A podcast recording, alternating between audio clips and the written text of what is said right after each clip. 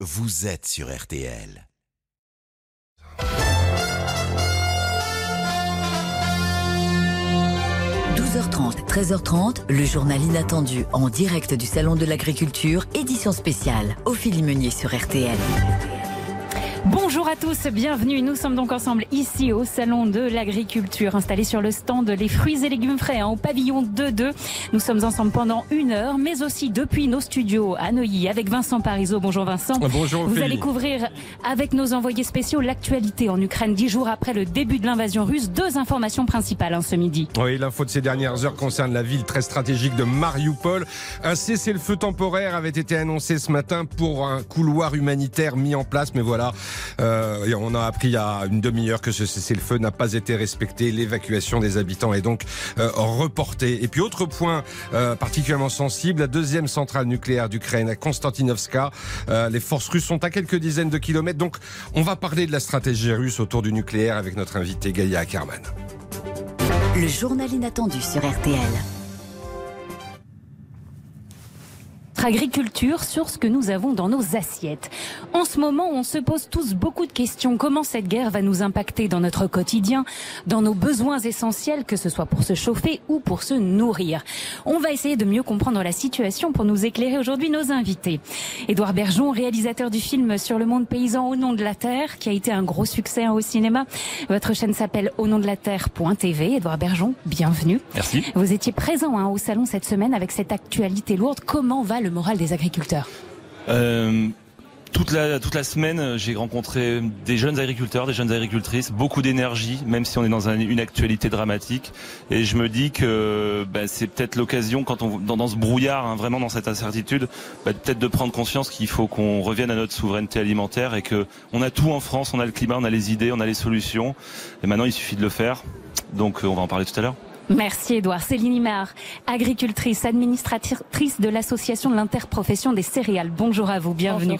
Quels sont les métiers qui vont être les premiers touchés par la crise ukrainienne eh ben, D'abord le métier des agriculteurs, mais aussi toute la filière qui est derrière, avec mm. tous les métiers de la collecte, les négoces, les coopératives, mais aussi la transformation, les meuniers, les boulangers, les malteurs, les amidonniers. C'est toute une chaîne de valeur qui aujourd'hui est très impactée par la guerre en Ukraine. Et on va parler de merci Céline et Eric Ayer, économiste, directeur à l'OFCE et enseignant à Sciences Po. Bonjour Eric Ayer.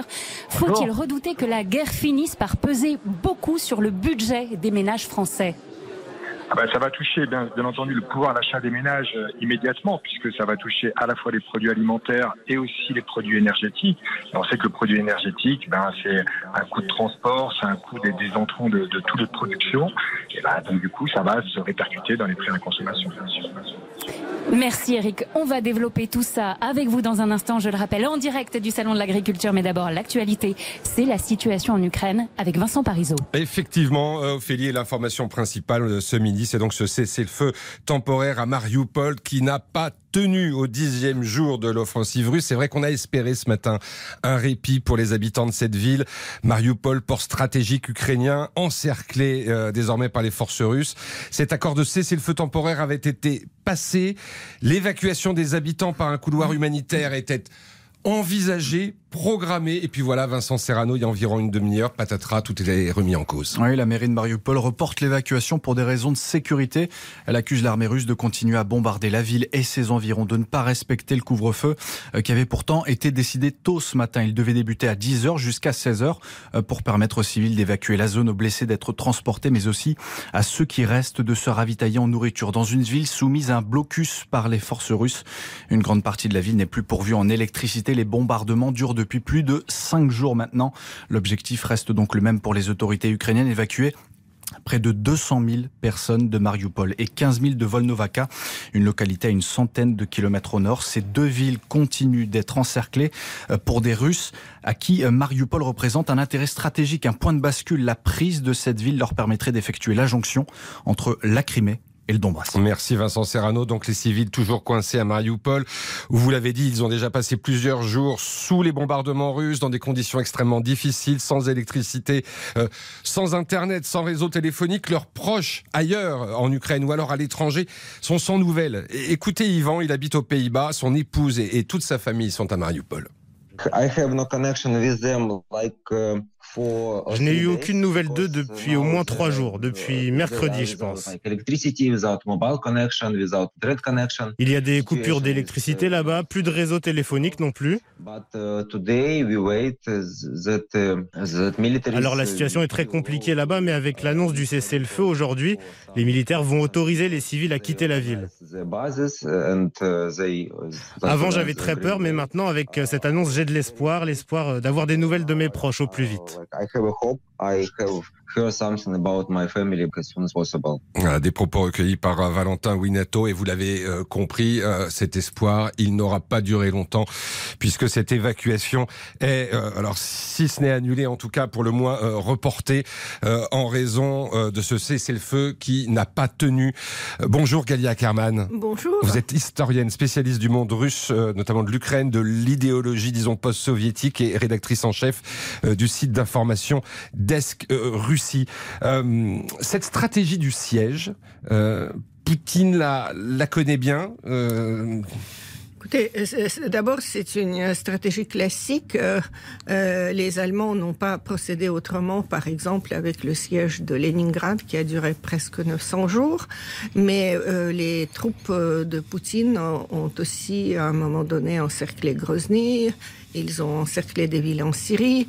Euh, vous voyez que pour l'instant, euh, malgré les promesses euh, des autorités russes et la propagande qui est diffusée sur les, dans les médias russes, qui promettait qu'il s'agissait uniquement des frappes chirurgicales sur les infrastructures, euh, les Russes bombardent en réalité les villes. Nous l'avons vu à Kiev, nous l'avons vu à Kharkiv, nous l'avons vu à Mariupol, bien sûr, dans d'autres villes. Euh, et donc, euh, aujourd'hui... Parce que quand vous prenez, par exemple, l'exemple de, de la Syrie, on pense à Alep ou de, ou de Grozny en Tchétchénie, ce sont des villes qui ont été rasées finalement ont été rasées, mais vous savez, je n'exclus pas que c'est ce qui attend les villes ukrainiennes. Euh, nous avons publié des extraits de la presse russe dans ce dernier numéro de Descrucy, où il y a des propagandistes de régime qui disent que nous n'avons pas besoin de villes comme Kiev ou Kharkiv parce qu'il sera très difficile de les dénazifier, c'est le terme qui est utilisé. Et donc, il vaut mieux les raser. Hmm. Et on ne sait pas jusqu'où jusqu'où la destruction peut aller. Hmm. Tout en essayant quand même euh, de faire sortir les, les populations civiles. On, on a vu qu'il y a eu une tentative ce matin, mais que ce cessez-le-feu n'a pas été respecté. Et, et, le maire de Mariupol euh, accuse clairement les forces russes hein, d'avoir violé ce cessez-le-feu. Absolument. Mais vous savez, c'était peut-être aussi une sorte de leurre parce qu'il y avait, par exemple, à un moment donné, un, couloir humanitaire qui était proclamé euh, donc de Kiev euh, vers euh, une, par une seule route. Mais comme par hasard, cette route, sur, le chemin de sa, cette route, je ne sais pas comment dire, se trouvait un gigantesque incendie d'un énorme entrepôt de pétrole. Donc, en fait, on ne pouvait pas y passer. Hmm. donc il y a, finalement, ce sont, ça, peut être un leurre. Ça peut être un leurre ou alors euh, euh, ils sont peut-être prêts à l'évacuation euh, des citoyens, mais pour, pour aller où? Pour aller où d'une part et d'autre part pour se décharger en disant non non non c'est que des nazis qu'on a combattus à Mariupol et pas la population civile. En tout cas ce qui est sûr c'est que Mariupol c'est une pièce essentielle dans le puzzle que qu'essaye de mettre en place Vladimir Poutine. Ça lui donne toute la façade sud. Absolument. Et vous savez, euh, euh, cette ville a été réclamée euh, par la République populaire du Donbass parce qu'elle se trouve bien sûr à l'extérieur du territoire initialement occupé, mais à la limite administrative de cette région de Donbass telle qu'elle avait été délimitée même à l'époque soviétique, puis à l'époque ukrainienne. Euh, c'est extrêmement grave. Moi, je pense que l'un des objectifs euh, des Russes dans cette guerre, à moins de vouloir prendre le contrôle total de toute l'Ukraine, euh, c'est de la couper de la mer. Vous restez avec nous, Galia Kerman. On va marquer une pause et puis ensuite, on ira à Kharkiv. Vous, vous l'avez dit, les, bombardements ont, repris. Et puis, on s'intéressera aussi au sort des centrales nucléaires ukrainiennes. Le journal inattendu, édition spéciale sur RTL. Le journal inattendu, édition spéciale. Ophélie Meunier sur RTL. Il est 12h42. Nous sommes en direct sur RTL au Salon de l'Agriculture. Quel impact la guerre en Ukraine va-t-elle avoir sur notre quotidien, sur nos besoins vitaux, notamment la nourriture? On en parle dans un instant. Mais d'abord, la suite de l'actualité avec vous, Vincent Parisot. Oui, Ophélie, parce que parmi les dernières évolutions sur le terrain en Ukraine, outre la situation à Mariupol dont on vient de parler, il faut aussi ce matin aussi souligner la, la reprise des bombardements à Kharkiv. C'est la deuxième plus grande ville d'Ukraine euh, après Kiev. Elle est située à l'est de la capitale, tout près de la frontière russe. Il y a eu une accalmie pendant quelques jours et là, les frappes ont repris. Écoutez Danil, un habitant de Kharkiv, joint ce matin par Nathan Bocard. Ça devient de plus en plus violent chaque jour. Chaque jour, il y a un nouveau gros bombardement en plein centre-ville, pas que sur des sites militaires, mais sur des bâtiments civils aussi. Je ne m'abrite pas car mes grands-parents habitent en ville et je suis le seul qui peut les aider pour la nourriture et leurs médicaments. Donc, tant qu'ils seront en ville, je resterai avec eux. Les gens sont fatigués et ils comprennent que ça ne sera pas une guerre rapide, donc ça devrait sûrement durer au moins des mois. On attend de l'aide des Occidentaux, que l'OTAN ferme notre espace aérien, mais je ne sais pas ce qu'ils attendent. Ils attendent sûrement qu'on soit tous morts pour comprendre que la Russie viendra pour eux aussi. Voilà, cet habitant de Kharkiv avec Nathan Bokar qui, euh, comme la plupart aujourd'hui des Ukrainiens et des dirigeants ukrainiens, euh, demande une neutralisation euh, du ciel au-dessus de, de l'Ukraine, ce à quoi pour l'instant se refuse l'OTAN. On aura l'occasion d'y venir. Mais là, on était à l'est de l'Ukraine à l'ouest du pays. La situation est pour l'instant, disons, plus calme, même si l'armée russe ou pro-russe frappe quand même régulièrement des, des cibles. Par exemple, à Ivano-Frankivsk, où s'est rendu l'un des envoyés spéciaux d'RTL, ville touchée par des missiles il y a quelques jours. Alors depuis, il a fallu réorganiser l'hôpital en bunker, car les blessés du front vont, vont bientôt arriver. Reportage, donc Valentin Boissé. Oui, lors du bombardement, des fenêtres ont explosé dans la ville. Alors depuis, l'hôpital s'est cloîtré dans l'obscurité, derrière des dizaines de sacs de sable amenés par les docteurs eux-mêmes comme Roman. Ça nous permet de protéger l'unité de soins intensifs des explosions.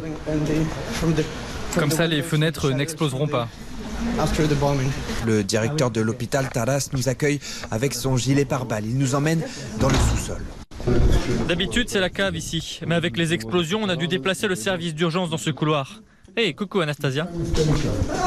Dans ce couloir, il y a des dizaines de lits d'urgence occupés. D'autres sont prêts à accueillir des soldats blessés au front. Certains arriveront d'ailleurs dans les prochaines heures. Regardez, je sais que c'est un peu sombre, mais ici nous opérons les blessés par balle. Cette salle doit être protégée. En cas d'attaque, les civils peuvent aussi se réfugier dans notre cave. Cette salle était avant un débarras. Le directeur l'avoue de lui-même. Nous n'avons jamais fait ça ici, mais la guerre, nous l'avions Voilà, donc pour ce reportage de l'un des envoyés spéciaux d'RTL, Valentin Boissé, à l'hôpital d'Ivano Frankiv, c'est à, à l'ouest de l'Ukraine. Une courte pause, et puis donc dans un instant, on s'interroge sur la stratégie de Vladimir Poutine autour des centrales nucléaires. Il y a eu Tchernobyl, il y a eu Zaporizhia, peut-être maintenant une autre Konstantinovska. Que veut-il? À tout de suite. Le journal inattendu, édition spéciale sur RTL. Ophélie Meunier. Le journal inattendu sur RTL. Merci à tous d'être avec nous. Nous sommes en direct du Salon de l'Agriculture avec nos invités. Mais tout de suite, on retrouve Vincent Parisot qui couvre les dernières infos en Ukraine. Oui, et autre question qui euh, domine en ce dixième jour de guerre. Que veut faire Moscou avec les centrales nucléaires qui sont nombreuses en Ukraine? Alors, il y a eu le site de Tchernobyl dès le premier jour. Hier matin, l'attaque de la centrale de Zaporizhia et désormais des troupes qui approchent, en tout cas qui, qui entourent à, plusieurs dizaines de kilomètres encore, mais qui euh, entourent celle de Konstantinovska, Vincent Serrano. Oui, dès jeudi, l'entreprise nationale du nucléaire ukrainien confirmait euh, que des combats avaient lieu à une trentaine de kilomètres de la centrale. Les troupes russes ne sont pas loin après avoir pris hier, plus à l'est, le premier site nucléaire du pays à Zaporizhia euh, par la force et des tirs de chars sur des bâtiments qui avaient déclenché un incendie tout près des réacteurs. Euh, Victor Bouchnev est conseiller à la mairie de Zaporizhia. Il explique la situation sur place. Les employés qui travaillent dans la centrale nucléaire peuvent y aller, mais personne d'autre. Les occupants russes ont pris les téléphones des employés. Ils contrôlent les messages et ils empêchent les employés de contacter leurs proches. Emmanuel Macron s'est entretenu euh, par téléphone avec son homologue ukrainien, lui faisant part de sa volonté de trouver des mesures concrètes pour sécuriser les sites nucléaires du pays, euh, sur ce que lui dit euh, l'Agence internationale de l'énergie atomique, qui suit de très près la situation. Merci Vincent Serrano. On, vous retrouve Galia Karman. Je rappelle que vous êtes historienne, spécialiste de la Russie, rédactrice en chef du site d'information Desk Russie. avec ces centrales, Moscou veut faire main basse sur l'énergie parce que ça aussi c'est une arme de guerre Certainement, euh, l'énergie nucléaire euh, est une arme de guerre euh, comme toute autre source d'énergie. Mais je me demande pourquoi il n'essaie pas de s'emparer de centrales hydroélectriques, de centrales au charbon, etc. L'Ukraine n'en manque pas. quand ils se sont emparés de Tchernobyl, j'ai pensé que c'était simplement sur leur route parce que la route la plus courte euh, de Biélorussie vers l'Ukraine euh, pour relier donc la frontière biélorusse et euh, le, la, grande route qui mène vers Kiev, il faut passer pratiquement par la zone de Tchernobyl ou par ailleurs, à la différence peut-être d'autres euh, villages, il y a euh, de très bonnes routes hmm. asphaltées. Oui, mais, depuis, depuis il y a eu Zaporizhia. Mais, mais, depuis, il y a eu Zaporizhia. Et là, je me pose la question, étant donné qu'en plus, il y a eu des tirs sur cette centrale, est-ce que le projet n'est pas différent, à savoir... Euh, faire exploser un réacteur ou un site de stockage de matières fissiles, comme il y en a à Tchernobyl, la centrale elle-même ne fonctionne pas depuis des années, pour ensuite euh, le, mettre sur le dos des Ukrainiens, c'est-à-dire dire voilà, c'est les nationalistes, les nazis ukrainiens qui ont bombardé et provoqué d'énormes dégâts. Mais là, on est dans la stratégie euh, du pire, puisque ça, ça veut dire aussi émission de radioactivité. Ah bah bien sûr, la bombe sale, le principe de la bombe sale, c'est que s'il y a une explosion euh, au sein des matières fissiles, ça provoque pas euh, la, la, réaction en chaîne, mais ça provoque surtout euh, le, la projection des matières fissiles dans le ciel. Et si l'explosion est forte, comme elle a été à Tchernobyl, ça peut être un nuage radioactif, en effet, qui fait le tour de la planète et qui, euh, mais qui nuit quand même essentiellement aux gens qui se trouvent à proximité, à, quelques dizaines ou quelques centaines de kilomètres. Hum, comme on l'avait vu d'ailleurs à Tchernobyl. Absolument. Et, et, et, donc, ça peut être un moyen euh, très efficace euh, de totalement démoraliser euh, les troupes, si j'ose dire. Même s'il y a des, traités, des accords internationaux qui, interdisent quand même les, combats dans ces zones de sites nucléaires. Bien sûr, mais je crois que la Russie a actuellement euh, rompu, on peut dire, avec le monde civilisé. Poutine se croit suffisamment puissant. Il a bâti, rénové et réformé son armée pendant plusieurs années, à partir de 2009. Et je crois que euh, il a commencé cette offensive sur l'Ukraine quand il était persuadé que personne ne pourrait l'arrêter. Merci, merci beaucoup en tout cas d'être intervenu dans cette édition euh, spéciale. Euh, je rappelle Galia Kerman que vous êtes historienne, rédactrice en chef du site d'information Desk Russie. Permettez-moi aussi de vous dire que des manifestations euh, en grand nombre vont être organisées en France et en Europe. On y reviendra d'ailleurs largement ce soir dans RTL Soir à 18h. On attend beaucoup de monde en Allemagne. À Berlin, il y avait 100 000 personnes hein, qui s'étaient rassemblées la semaine dernière. Manifestation également à Hambourg, aux Pays-Bas, en Angleterre par exemple, à Manchester et puis en France. Grande manifestation à Paris à 15h, place de la République. Des rassemblements de soutien sont également prévus à Rennes, à Lorient, à Dijon, à Tours et dans un grand nombre de villes. Euh, on vous en parlera largement ce soir dans le journal de 18h. On va pas vraiment changer de sujet puisque évidemment, on le sait, l'agriculture est particulièrement impactée par cette guerre en, Ukraine au Félimenier et on vous retrouve donc pour ce journal inattendu en direct du Salon de l'agriculture. Merci beaucoup Vincent. En effet, nous sommes installés sur le stand fruits et légumes frais hein, au pavillon 2-2 si vous souhaitez venir nous rejoindre. Cela faisait deux ans que les agriculteurs ne s'étaient pas retrouvés. C'était donc une édition très attendue, mais aussi très particulière hein, avec l'actualité dramatique en Ukraine qui touche déjà une partie de l'Europe. Avec moi, je le rappelle, dans ce studio, Céline Imar, agricultrice, Édouard Bergeon, réalisateur et créateur de la chaîne au nom de la Terre.tv, Eric Ayer, économiste et directeur à l'OFCE. Comment le monde agricole, de manière générale, déjà réagit-il à cette situation? Il se questionne le monde agricole. On le voit dans les allées du salon de l'agriculture. Le monde agricole se questionne. Je vois devant moi, il y a un stand qui s'appelle les céréales, un monde de solutions. Quelles sont les solutions? Ah ben justement, Céline Imar, les céréales, c'est votre sujet. Parce que les céréales, c'est une triple solution. D'abord, euh, on l'a vu, Emmanuel Macron a parlé beaucoup de souveraineté. C'est un mot qu'il a prononcé 11 fois. Mais aujourd'hui, nous avons délégué notre souveraineté alimentaire et agricole à d'autres pays et à d'autres régions du monde. Donc les céréales, ce sont des solutions pour notre alimentation, mais ce sont aussi des solutions pour l'environnement, pour la production d'énergie. Et aujourd'hui, les défis qui nous attendent dans ce contexte si particulier sont immenses. Edouard disait tout à l'heure qu'on avait tout en France, mais on a aussi des hommes et des femmes qui produisent, qui sont sur les territoires et qui sont impliqués aujourd'hui la filière céréalière, c'est 440 000 emplois en France mmh. et les conséquences pour l'emploi et pour la consommation vont être énormes. 440 000 emplois en France. On va y revenir, hein. on va développer tout ça dans un instant, mais visiblement ce que j'entends c'est que des solutions, il y en a, donc ça c'est côté agriculteur. Côté consommateur, ce qui va être impacté, c'est notre pouvoir d'achat. Le pouvoir d'achat, je le rappelle, une des plus grandes préoccupations des Français. Eric Ayer, on a vécu l'épidémie de Covid hein, déjà, le budget des ménages va-t-il encore s'alourdir?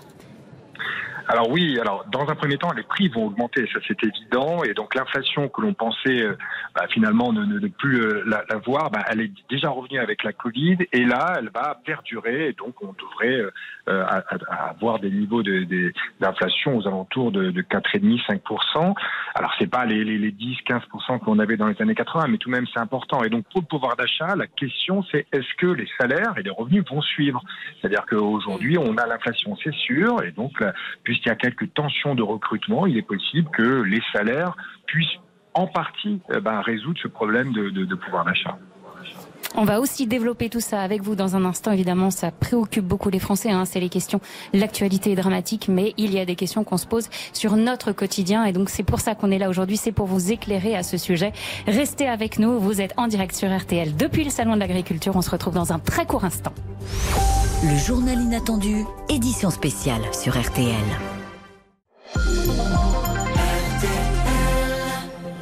RTL, il est 13h.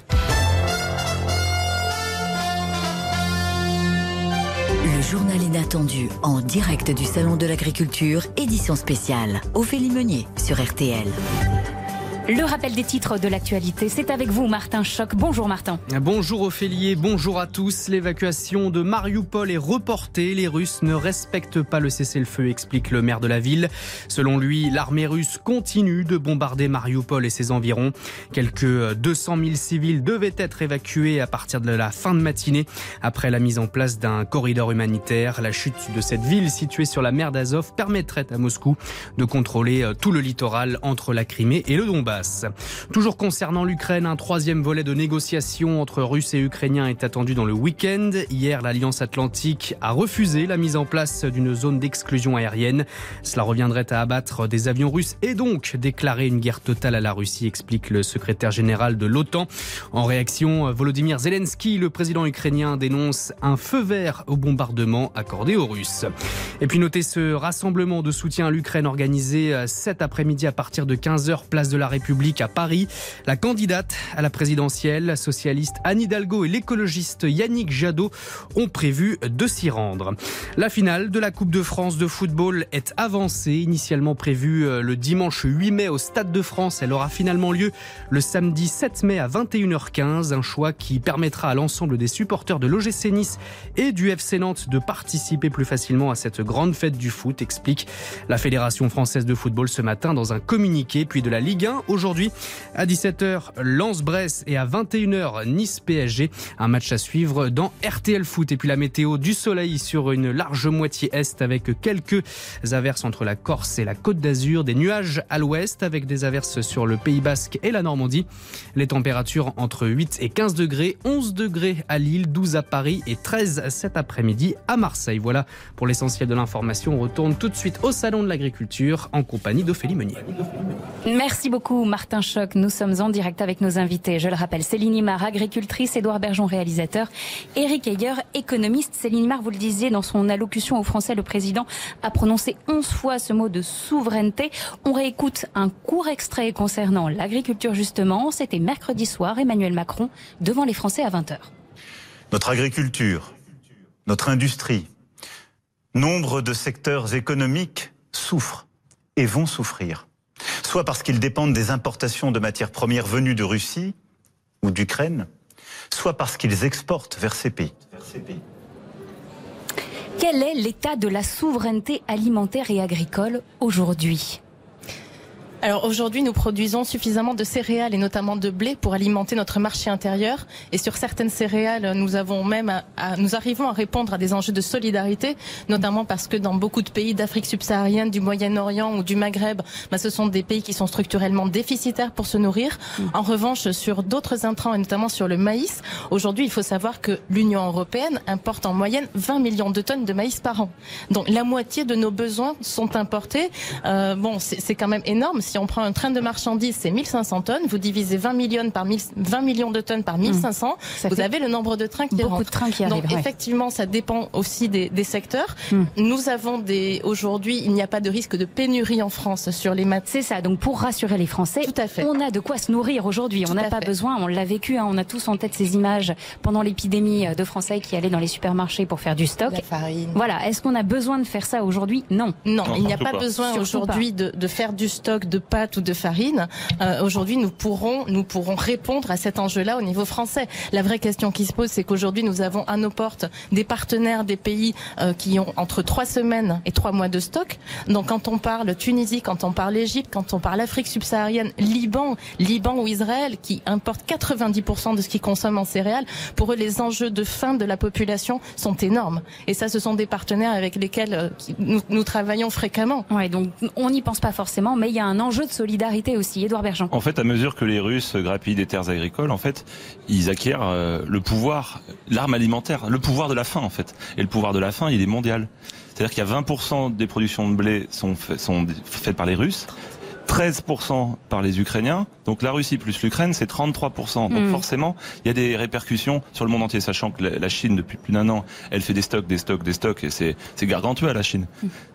Voilà, à contrario, les pays du Sud euh, n'ont pas de stock. Donc en gros, là, on va au, au devant de catastrophes, euh, de famine et de, de, de, gens qui vont mourir en fait. Dans euh, des pays qui comptent donc sur nous habituellement. Oui, puis avec des prix aujourd'hui qui leur sont inaccessibles. Euh, le, le, les cours mondiaux bah, s'ajustent un petit peu à ce phénomène de guerre, à ce phénomène de crise. Et aujourd'hui, bah, non seulement ils n'ont pas de stock, mais en plus à quel prix ils vont pouvoir acheter leur alimentation alors qu'ils ne sont pas subventionnés par leur gouvernement pour pouvoir le faire? C'est le, oui. le, côté macro, mais ça veut dire que ça ruisselle, il y a des conséquences. Là, on parle de, donc des céréales. Et les céréales, ça sert à quoi aussi chez nous? À aux éleveurs en fait. les éleveurs ont besoin de céréales. Déjà que les éleveurs de porc sont super impactés, qu'il y a eu un plan d'aide ces derniers mois. Euh, là, ils sont exsangues. Alors là, je sais pas comment ils vont faire. Vous imaginez, c'est dans les grands ensembles, euh, le porc. Il y a une grosse production de porc en Allemagne c'est exporté d'habitude vers l'Ukraine, vers la Russie. Là, c'est fini. Donc ça veut dire qu'on va être en surproduction de certaines productions. Mm. Et donc euh, chez nous, ça va faire baisser encore euh, les coûts. Je sais pas comment les éleveurs vont s'en sortir. Donc il y a, y a, une réelle nécessité de produire ou à la maison vraiment une, de, de, relocaliser notre industrie sur le, notre territoire et non à 3000 km en fait. Parce qu'on dépend en fait justement de, de, de, tous ces pays, de la Russie, de l'Ukraine pour les intrants, les fertilisants, du gaz. Parce qu'en fait on synthétise des engrais, des fertilisants à partir comme l'urée, l'ammonitrate, l'azote, à partir de gaz euh, russe. Mmh. Donc aujourd'hui on voit qu'on va plus pouvoir. Mais on a les solutions en France. Le tout c'est que là il faut qu'il y ait un réel pour euh, une prise, euh, un vrai mal choc, ouais, et que tu, voilà, Céline le dit, et pour que pour que nos politiques bougent. Il y a des élections qui arrivent là, il va falloir euh, l'arme alimentaire. Alors justement, euh, les solutions côté agriculteur et l'élection présidentielle, on va en, en, parler dans un instant. Eric Ayer, concrètement, à quoi va ressembler l'augmentation des prix? Quels sont les prix qui vont augmenter? Dans quelle proportion? Et surtout, à quelle échéance? C'est une question de jours, de mois ou d'années. Vous allez nous y répondre dans un court instant. On fait une petite pause et on répond donc à tout ça sur les prix avec vous, Eric Ayer, dans un court instant. À tout de suite sur RTL. Le journal inattendu en direct du Salon de l'Agriculture sur RTL avec Ophélie Meunier. Ophélie Meunier, le journal inattendu. Jusqu'à 13h30 sur RTL. Journal inattendu, édition spéciale en direct depuis le Salon de l'Agriculture. On s'interroge sur les conséquences de la guerre en Ukraine, sur nos besoins essentiels, sur notre quotidien. Eric Ayer, économiste, concrètement, à quoi va ressembler l'augmentation des prix? Déjà, quels sont les prix qui vont augmenter? Et surtout, à quelle échéance Faut-il s'attendre à une augmentation demain, dans quelques mois, ou c'est encore une question d'année? Les, prix ont déjà fortement augmenté. Hein. Il faut, faut quand même euh, peut-être rappeler des chiffres. Uniquement pour le prix du baril, le prix du baril était descendu jusqu'à 20 dollars en, 2020, et puis là, il a dépassé les, 110 dollars. Le, le, prix, du gaz euh, euh, également tourné aux alentours de 20 euros. Là, on est plutôt aux alentours de 150. Donc ça, ça a déjà fortement augmenté. Le prix du blé, du maïs, de, l'huile de tournesol, tous ces prix ont déjà augmenté. Alors, est-ce que ça va se traduire directement par une inflation des prix à la consommation. Alors ça, c'est pas euh, encore complètement immédiat, même si l'inflation euh, des prix à la consommation a déjà fortement augmenté. On est à 3,6%, vous voyez, alors que avant la crise, on avait une inflation d'à peu près 0,7 à 1%. Donc on a déjà une inflation qui, est, qui, est, plus élevée. Mais là, vous voyez, il y a des armes que le gouvernement peut utiliser. C'est-à-dire que là, les prix à la production donc, vont augmenter, mais il est possible que les industriels, que les agriculteurs, euh, ne répercutent pas l'intégralité de, cette hausse dans les prix à la consommation s'ils sont aidés. Donc, vous voyez, c'est là où le gouvernement peut, et le gouvernement français a déjà mis 15 milliards d'euros, hein, cette année pour essayer de limiter la hausse des prix à la consommation, donc en mettant euh, euh, ben, des, des, des, des, aides comme le bouclier énergie euh, ou, des aides directement des, chèques à l'énergie. Donc il y, a, des solutions. Il est très difficile aujourd'hui de dire quelle va être la répercussion sur l'inflation. Elle va être là, c'est évident, mais vous voyez, il y a d'abord jusqu'où va aller ce, conflit et ensuite quelles vont être les décisions qui vont être prises par les gouvernements et aussi par la Banque centrale. Donc tous ces éléments là euh, sont scrutés et en espérant limiter au maximum à la fois les, hausses des prix à la production et euh, la répercussion que ça peut avoir sur les prix euh, à la consommation et donc l'inflation directe. Eric d'ailleurs, on a en tête cette politique du quoi qu'il en coûte hein, pendant l'épidémie. Est-ce que le gouvernement peut encore à nouveau adopter cette politique du quoi qu'il en coûte pour la guerre en Ukraine?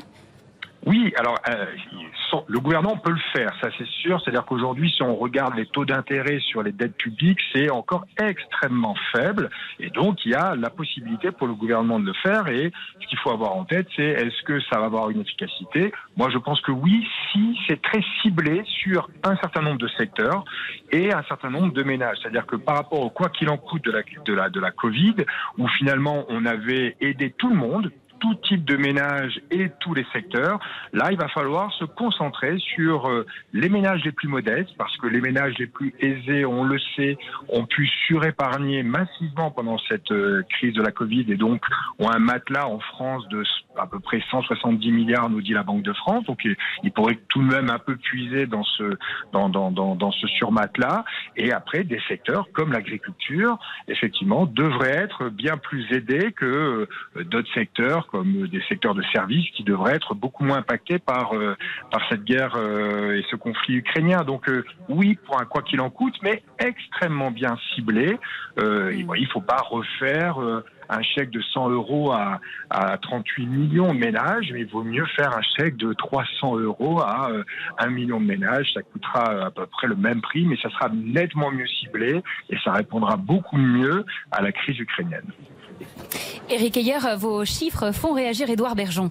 J'ai l'impression qu'Éric Ayer a lu, la tribune que j'ai rédigée pour Télérama il y a quelques jours où je proposais une sorte de chèque vert en fait qui pourrait être mis en place euh, par le gouvernement qui euh, qu'on pourrait utiliser aussi bien au marché que dans un magasin fermier qu'en supermarché, parce que 80% des Français font leurs courses dans les supermarchés. Il faut rappeler qu'il y a quand même 10 millions de pauvres qui se nourrissent pas comme euh, comme ils devraient se nourrir et qu'il y a un vrai problème de pouvoir d'achat. Et ce chèque vert pourrait nous être utilisable uniquement pour euh, pour pour soutenir nos agriculteurs français. Parce qu'en fait la souveraineté nationale c'est acheter français c'est soutenir les producteurs qui sont bien de chez nous. Et puis c'est cuisiner. En fait c'est reprendre la main nous aussi consommateurs. C'est ce bulletin de vote qu'on a dans la poche qui est notre carte bleue qui nous permet vraiment de, de, voter trois fois par jour. Et déjà, si on fait ça, si on, je sais pas si ce chèque vert est une bonne idée, mais, mais à un moment donné, il faut soutenir aussi comme ça acheter français, je retiens. Ben oui, parce que le, coût de l'énergie augmente. Euh, du bio qui vient de, de, de 3000 km, euh, qui vient d'Espagne ou d'Argentine, ce n'est pas du bio, c'est pas possible. Puis on va bien voir que le transport va devenir euh, problématique là. Donc oui, on a on a aussi nous le pouvoir, en tout cas ceux qui le peuvent. On représente quelques millions de personnes. Céline Mar. Aujourd'hui, il faut qu'on arrive et qu'on nous laisse produire plus et produire mieux. Et ce n'est pas antinomique. Aujourd'hui, la céréale, c'est une solution. Si aujourd'hui on a euh, un maïs qui fait 80 quintaux et que demain on arrive à produire plus, à aller jusqu'à 100, 110 quintaux, ça fait quoi? Ça veut dire qu'on a plus de grains pour répondre au défi de la souveraineté alimentaire, mais ça veut dire aussi qu'on a plus de drèches de maïs, qu'on a plus de déchets pour produire de l'énergie verte, pour faire des bioplastiques, des biomatériaux. Du biométhane, le méthane sûr, est une solution aussi. De l'énergie, mais ça veut dire aussi que euh, on produit de manière plus durable et plus responsable. Pour ça, il nous faut des outils. D'abord, il faut qu'on nous laisse atteindre notre autosuffisance. Depuis 2014, depuis la guerre en Crimée, Vladimir Poutine se prépare. Il a réarmé son agriculture. Ils sont devenus en 4 ans, 5 ans autosuffisants en porc, autosuffisants en blé, autosuffisants En en, huile, fruits. pour bien le sol. sûr, en C'est l'arme alimentaire dont parlait y a un que instant, le fait oui. de produire et de produire plus ne soit pas un gros mot. Il faut que mot. ce soit accepté dans les politiques publiques. Et il faut qu'on sache aussi qu'on peut, en produisant plus, produire mieux, répondre à ce défi sur l'énergie, sur la, le mix énergétique. Mais pour ça, il faut qu'on ait des outils. Il faut qu'on puisse avoir accès à l'innovation. Il faut qu'on puisse faire un bouclier de résistance pour nos éleveurs qui sont aujourd'hui en grande difficulté. Edouard le disait porc, pour ouais. les porcs. Un éleveur de porc en moyenne aujourd'hui perd 18 000 euros par mois. C'est pas tenable avec longtemps, la hein. hausse, avec la hausse du coût des intrants et de l'alimentation. Et il faut qu'on ait la confiance de nos concitoyens, du consommateur et aussi des pouvoirs publics pour nous permettre de continuer à avancer dans cette transition qui répond aux demandes de nos concitoyens. Et l'innovation, c'est pas un gros mot. Bien elle, est, sûr. elle est là. Moi, j'ai un stand avec ma chaîne de la TV sur la ferme digitale. Mhm. 55 euh, start-up de l'agritech. L'innovation, c'est pas plus de chimie ou que des robots. Hein. C'est de l'agronomie, c'est des kéromones qui permettent de changer les odeurs pour attirer des insectes ou, répulser les pucerons, les fameux néonicotinoïdes sur euh, les betteraves. Euh, justement, on a on a prolongé justement l'utilisation des pesticides, mais dans le même temps, on a fait de la recherche et avec des kéromones, par exemple, eh bien, on va répulser les pucerons. Donc, il y a plein de choses qui se passent. C'est pour ça qu'il y a une formation et une mission en parallèle d'éducation. Alors, l'éducation, c'est du temps long, mais c'est comme l'agriculture, la demande sociétale. Et là, la crise nous fait qu'il va falloir se bouger parce qu'il n'y a pas le choix. Il y en a qui vont crever. Il y a déjà un, suicide par jour dans l'agriculture. Si on veut pas qu'il y en ait deux ou trois et avoir ce, record triste et dramatique, et il va falloir eh que tout le monde se prenne en charge. Alors Les que je le rappelle, en France, on a de la chance, on a des terres fertiles, on a un climat, c'est dingue. un, la un bon climat pour un savoir-faire. La Normandie, la Bretagne, le sud de la France, on, on peut tout faire euh, pour toutes les productions. Et puis en plus, en France, on n'a pas de pétrole, mais on a des idées. L'actualité euh, en France et aussi l'élection présidentielle, ce sera un grand défi pour nos candidats. On en parle dans un instant. Restez avec nous en direct du Salon de l'Agriculture sur RTL. Merci d'être avec nous. Le journal inattendu, édition spéciale sur RTL. Le journal inattendu, édition spéciale. Ophélie Meunier sur RTL. Et nous sommes toujours en direct du Salon de l'Agriculture. Le Salon de l'Agriculture, passage quasiment incontournable hein, pour les candidats. L'actualité en France, c'est aussi l'élection présidentielle. Le premier, premier tour a lieu dans un tout petit peu plus d'un mois maintenant. Qu'attendez-vous des candidats dans leur programme? Plus de moyens, moins de contraintes à poser, imposer aux agriculteurs? Est-ce que c'est ça? C'est un excellent résumé. Aujourd'hui, nous avons à faire face à une multitude de réglementations qui sont souvent hors sol, qui se superposent et qui n'ont aucune prise avec les réalités agronomiques et économiques que nous rencontrons sur le terrain. Et Ça ne si veut vous, pas vous dire- avez ça Oui. Oui, non, ça ne veut pas dire que nous souhaitons une absence de réglementation. Nous sommes sur des produits alimentaires qui doivent être normés, qui doivent être tracés, parce que c'est une question de sécurité, de souveraineté. Donc ça, ce n'est pas le problème de la réglementation. Mais nous réclamons aujourd'hui que les agriculteurs soient beaucoup plus et les- la filière dans son ensemble associée à la prise de décision, parce qu'aujourd'hui, nous nous retrouvons avec des réglementations qui nous mettent au pied du mur.